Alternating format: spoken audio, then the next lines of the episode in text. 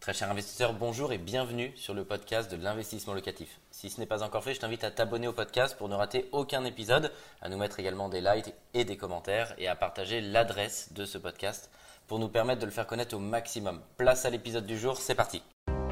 Bienvenue sur Investissement Locatif TV, la chaîne des investisseurs immobiliers. Je suis très heureux de vous accueillir pour cette nouvelle émission en compagnie de mon invité où on va parler euh, de transmission de patrimoine avec mon invité Yasmina Brasseur. Bonjour. Bonjour. Vous êtes ingénieur patrimonial senior chez Bred euh, Banque Privée. Euh, je le dis aussi pour être totalement transparent, je suis client de Bred Banque Privée. C'est dans ce cadre que j'ai connu et que j'ai invité Yasmina. Merci d'avoir accepté mon invitation. On va parler de la transmission de patrimoine. C'est un sujet qui est crucial. Pourquoi? Parce que quand on est jeune et qu'on commence à investir dans l'immobilier, bah, on ne se pose pas forcément la question parce qu'on ne se projette pas. Et puis quand on vieillit, ça devient un axe euh, majeur. Euh, avant de préparer cette émission, je vous avais demandé qu'on puisse euh, faire une étude de cas, une étude de cas où on prenait par exemple un couple avec deux enfants et qui a un patrimoine immobilier d'un million d'euros pour voir qu'est-ce qui se passe en termes de transmission à leur décès et surtout comment est-ce qu'on peut optimiser cette transmission euh, de patrimoine. Et euh, vous allez le voir à l'écran pour les téléspectateurs. Pour les auditeurs, on va vous l'expliquer. Est-ce que vous pouvez nous présenter la fiscalité qu'aura ce couple qui a un patrimoine immobilier d'un million d'euros et qui a deux enfants? Et puis on verra ensemble les pistes d'optimisation. Donc là, dans notre cas pratique, on a en effet donc un couple. Pour euh, les hypothèses de calcul, on a retenu euh, le, régime de la communauté légale. Donc la première étape, euh, lorsqu'une succession est ouverte, c'est qu'on va liquider le régime matrimonial. Là, dans notre cas, on a un patrimoine immobilier d'un million d'euros. Pour faciliter les calculs, on est parti du principe que c'est de l'immobilier locatif, pas de la résidence principale. Très bien. Donc, on prend ce patrimoine, on le divise en deux. Il y a 500 000 qui revient au conjoint survivant, parce que c'est de la communauté, et 500 000 qui rentrent dans la succession. OK. D'accord. Euh, pour euh, également faciliter les, calculs, on est parti du principe que durant leur vie, ils ont fait un peu de donation. Donc du coup, on n'a plus d'abattement euh, sur, sur les successions. D'accord. Du coup, on retient comme âge du conjoint survivant 79 ans. On retient également en option pour euh, l'impact fiscal, euh, option du conjoint pour la totalité en usufruit. Donc ça, c'était déjà une option quand même, il y a déjà une, perspective d'optimisation Non, c'est que généralement, ce qu'on a pu constater dans le cadre de nos rendez-vous, c'est que euh, le conjoint survivant opte souvent pour la totalité en usufruit pour qu'il ait vraiment une liberté ensuite sur le patrimoine qu'il reçoit en D'accord, c'est un cas quand même assez généraliste. Oui, un, cas assez généraliste. Donc du coup là, les 500 000 qu'on rentre, qui, font, bah, qui rentrent dans la succession, on applique l'option du conjoint survivant, donc la totalité en usufruit. D'accord. Mais les enfants vont recevoir la nue propriété. Alors, ce qui est important, on a euh, un public qui nous écoute et qui nous regarde, qui est un public d'experts qui connaît très bien. On va aussi s'adresser à ceux qui ne connaissent pas du tout. Est-ce que vous pouvez rappeler ce qu'est la nue propriété, ce qu'est l'usufruit, pour que ça parle vraiment à tout le monde? Exactement. Alors, euh, lorsque vous êtes propriétaire d'un bien, il y a plusieurs types de droits. Donc il y a la jouissance, ce qu'on appelle l'usufruit, donc le droit de jouir du bien, le droit de le louer, et puis la nue propriété qui est le droit de disposer. Et lorsque vous êtes propriétaire d'un bien, vous avez la possibilité de démembrer, c'est-à-dire de séparer les droits, euh, donc notamment de donner la nue propriété à vos enfants ou donner l'usufruit temporaire à un enfant dans le besoin ou à une fondation. Et au moment d'une succession, euh, lorsque le conjoint survivant euh, donne son option, il mmh. peut opter pour la totalité en usufruit. Donc du coup, la succession se retrouve démembrée. Voilà, donc là c'est important pour tous ceux qui nous regardent, qui nous écoutent, de façon à ce qu'on ne les perde pas euh, au, fil de la discussion. Voilà, donc là je suis partie sur en, hypothèse euh, euh, donc décès de monsieur en premier et madame donc à 79 ans au moment du, du décès. D'accord. Donc on va déterminer l'assiette soumise au droit de succession, donc les fameux 500 000. Oui. D'accord. Donc on applique le, démembrement sur ces 500 000. D'accord. Ok. Donc les enfants vont recevoir de la nue propriété. Oui. Donc autre inconvénient, c'est qu'ils vont recevoir de la nue propriété donc ils n'auront pas forcément, euh, de, euh, si le patrimoine n'est que de l'immobilier, ils n'auront pas forcément de liquidité pour payer les droits. Donc il y a déjà ce premier sujet de difficulté. Et donc là, on a calculé euh, les, le montant des droits de succession au premier décès.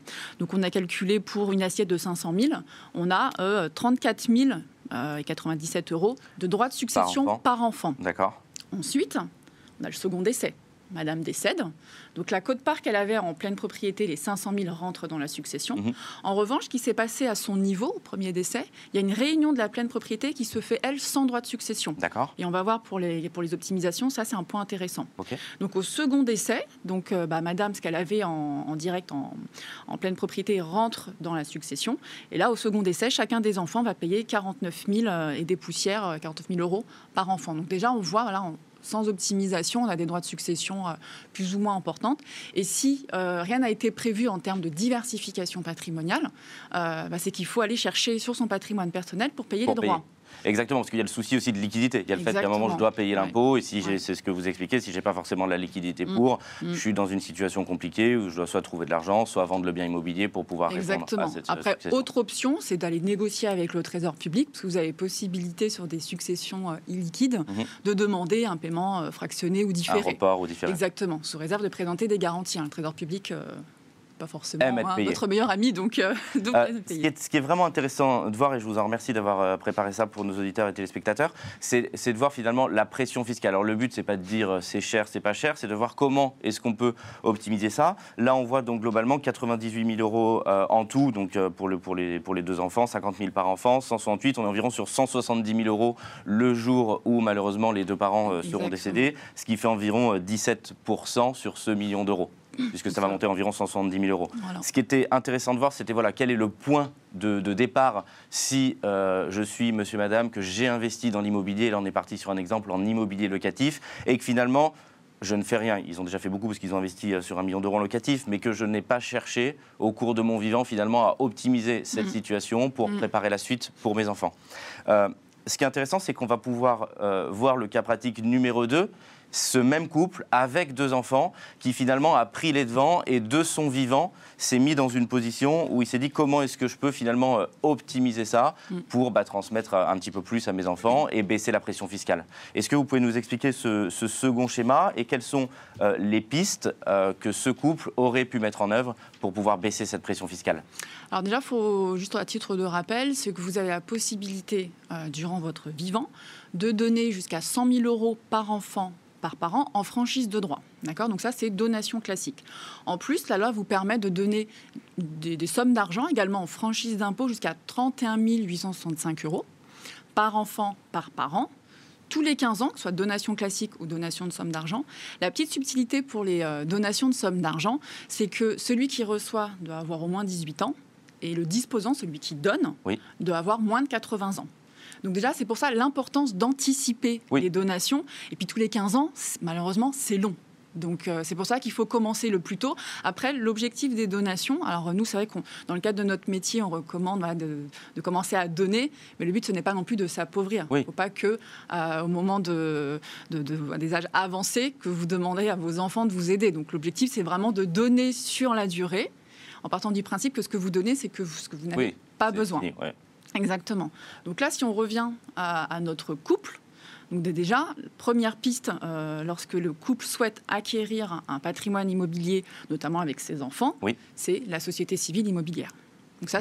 D'où l'intérêt, parce qu'on me pose très souvent la question, et j'imagine qu'on vous la pose bien évidemment aussi, le fait de est-ce que je dois acheter en direct, est-ce que je dois acheter en société? Souvent en société, il y a différents types d'achats en société, mais bien évidemment, on revient souvent euh, la SCI, la société civile. Euh, donc là, c'est ce qui peut être préconisé, c'est finalement ce patrimoine immobilier, le mettre à l'intérieur d'une société, une société civile. Exactement. Alors après, donc aussi, euh, autre réflexe à avoir, c'est qu'il faut toujours dire qu'il faut regarder euh, au cas par cas.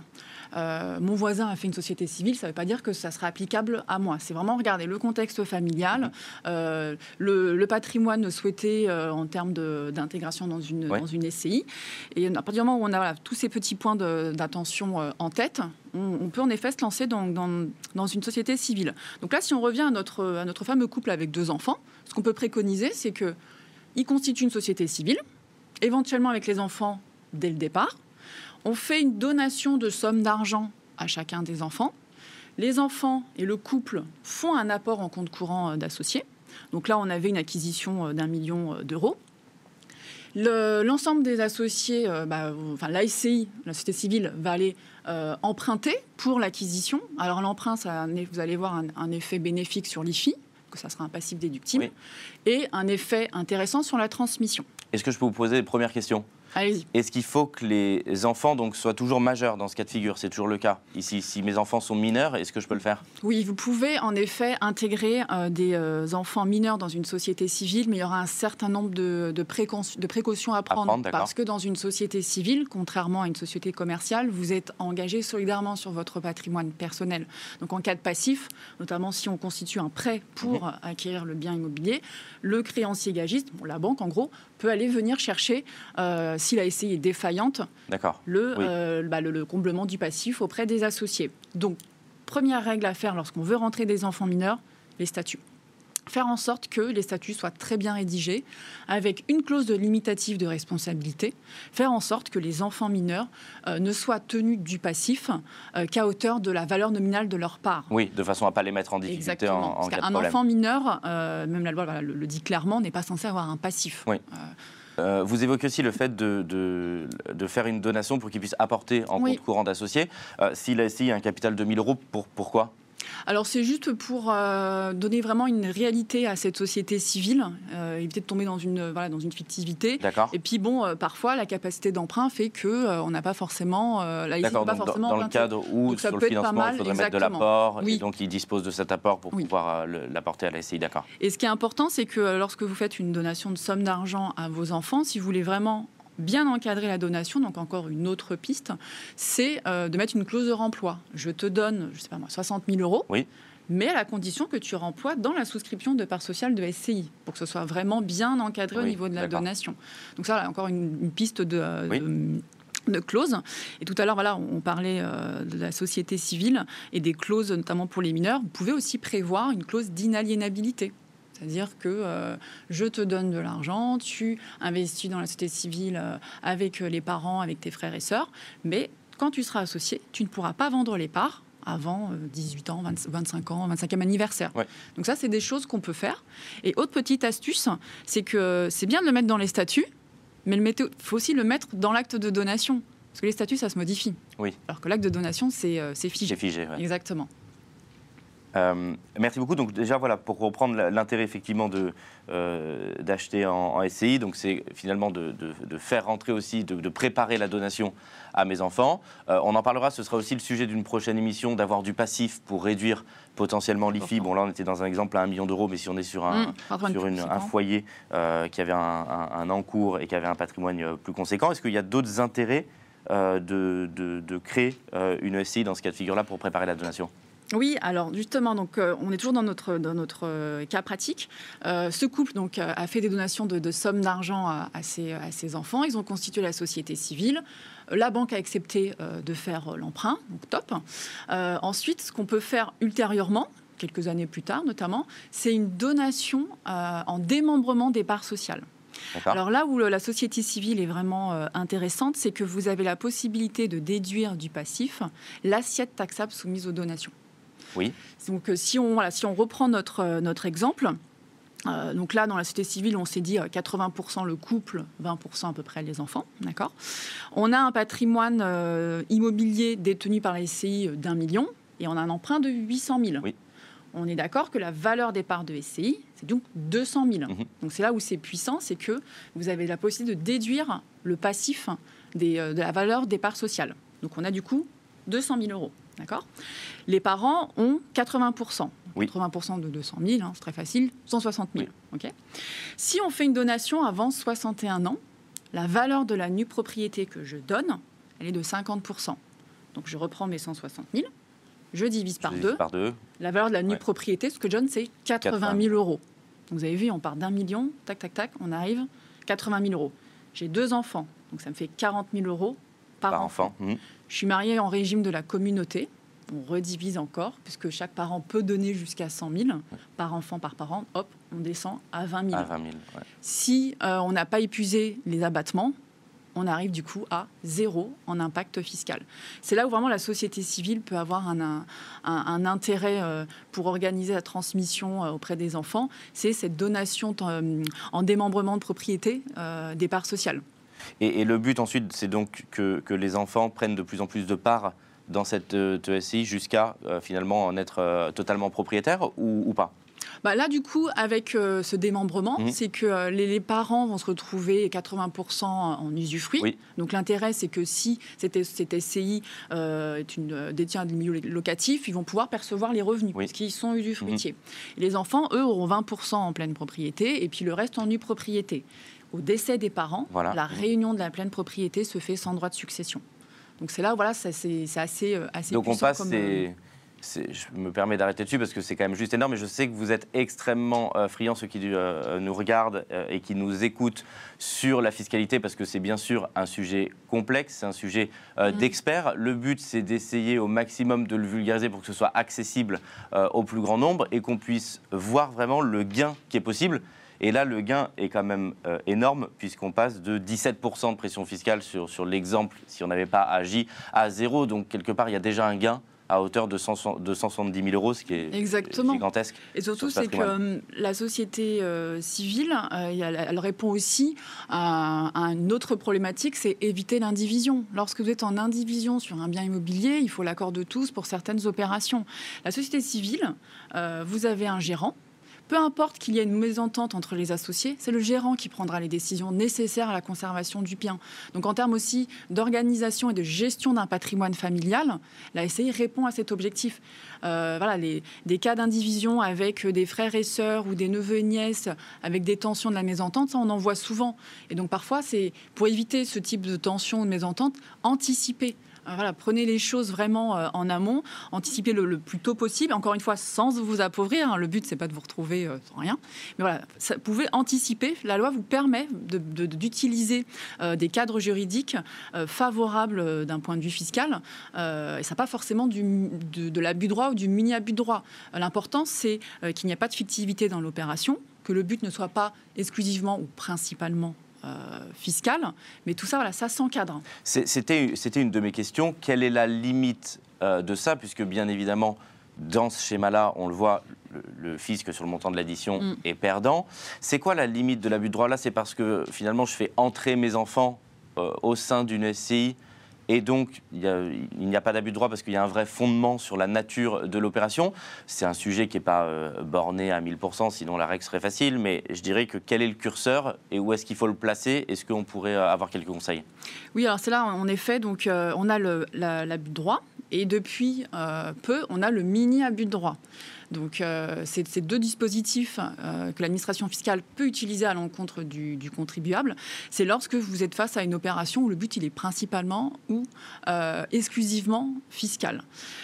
sauf qu'il y, y, a eu des commentaires de l'administration fiscale le 30 janvier 2020 qui est venu un peu rassurer les particuliers, le contribuable, en désignant un certain nombre d'opérations à partir du moment que ce soit bien encadré et bien fait juridiquement, qui ne qui peuvent ne pas forcément être retoqués.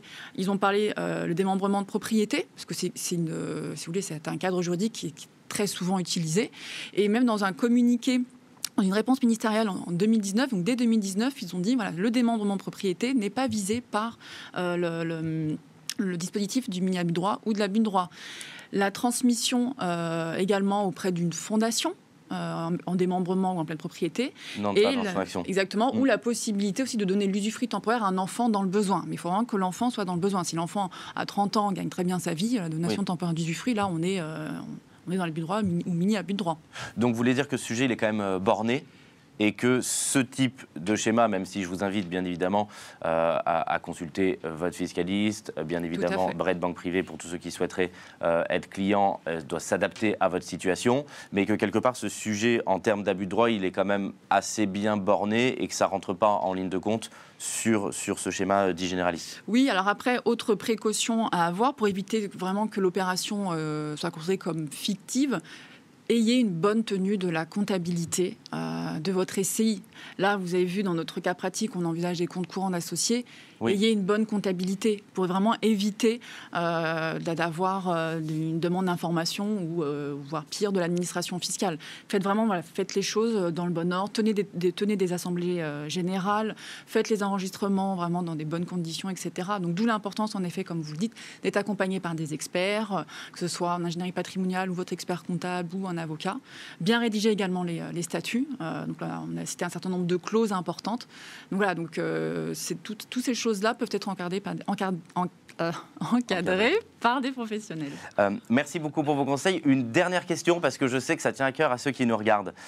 ils vont se dire, la banque privée, est-ce que c'est fait pour moi? Je sais que vous n'êtes pas commercial et vous êtes vraiment sur la partie conseil mm. chez Bread Banque Privée, mais la banque privée, c'est pour qui? C'est à partir de quel niveau de revenu? Parce que ces conseils-là qui sont extrêmement précieux et qui permettent de gagner aussi beaucoup d'argent. Euh, est-ce que c'est pour tout le monde? C'est pour qui? Est-ce que vous pouvez conseiller ceux qui nous regardent pour savoir s'ils peuvent s'adresser à vous? Alors là, je vais euh, donc donner les seuils d'accès au sein de la BRED banque mhm. privée. Après, les autres banques, ça, je ne me permettrai pas forcément de donner les seuils, mais en tout cas, au sein de la BRED banque privée. Mais on est là pour parler de vous, donc ça tombe bien. Donc, euh, au niveau de, la BRED banque privée, vous avez ce qu'on appelle les cercles patrimoniaux. Euh, donc là, vous avez un conseiller à votre disposition et la possibilité de faire appel aux expertises internes, notamment l'ingénierie patrimoniale dont je fais partie. Et là, il faut avoir un minimum de 300 000 euros déposés dans nos livres. Ensuite, vous avez ce qu'on appelle la gestion de fortune où là, euh, vous allez avoir un banquier privé euh, qui répondra à vos problématiques, une offre un peu plus élargie que dans les cercles patrimoniaux. Et là, en termes d'avoir, il faut avoir environ 2 millions d'euros en avoir financier dans nos livres. Et là, pareil, possibilité d'accéder à l'ingénierie patrimoniale et à d'autres ingénieries euh, de manière générale. Merci beaucoup Yasmina pour tous euh, vos conseils qui, j'en suis sûr, euh, vont vraiment pouvoir donner une vision plus large de la banque privée, du niveau de conseil sur lequel euh, vous pouvez accompagner. vous pouvez également récupérer ces conseils et notre fiche pratique sur la page investissement-locatif.com slash podcast pour ceux qui nous écoutent et je vous dis à très bientôt pour une autre émission pour vous accompagner pour vos investissements rentables. Au revoir. Un grand merci d'avoir suivi cet épisode jusqu'au bout. Je te donne rendez-vous pour un prochain épisode. Si ce n'est pas le cas, abonne-toi au podcast, partage-le, mets-nous un like et tu peux également retrouver plus de conseils sur YouTube avec plus de 300 vidéos gratuites.